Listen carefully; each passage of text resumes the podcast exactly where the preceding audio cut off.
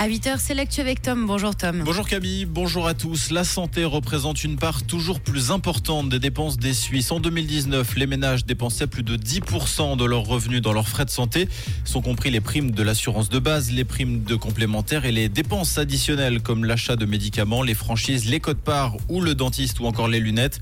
Ces chiffres cachent néanmoins de fortes disparités selon les situations. La santé qui représente par exemple près de 30% des dépenses pour les plus de 65 ans, mais seulement 5 5% pour les couples de moins de 65 ans avec les plus hauts revenus. La santé qui arrive en quatrième position des dépenses des Suisses derrière le logement, l'épargne et les impôts. À Aigle, un immeuble de 8 étages a dû être entièrement évacué ce samedi en fin d'après-midi à cause d'un incendie en sous-sol. Deux des quatre entrées de l'immeuble étaient concernées par cet incendie avec une propagation jusqu'au toit. Quelques personnes ont été incommodées par la fumée. Les habitants ont pu regagner leur logement quelques heures plus tard. À ce stade de l'enquête, la police privilégie la piste d'une intervention humaine.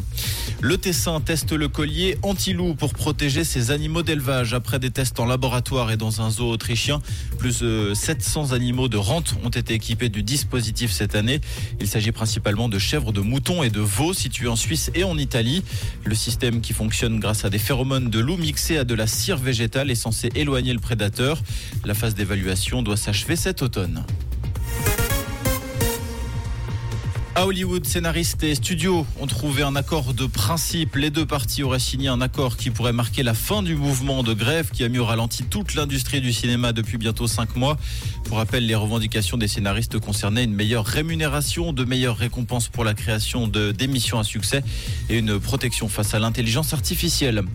À Paris, un activiste en grève de la faim depuis dix jours a été délogé de l'arbre dans lequel il avait élu domicile pour dénoncer la construction d'une autoroute entre Castres et Toulouse dans le sud-ouest de la France. Selon les autorités, les secours sont intervenus car la grève de la faim faisait peser un danger majeur pour la santé et la vie même du militant.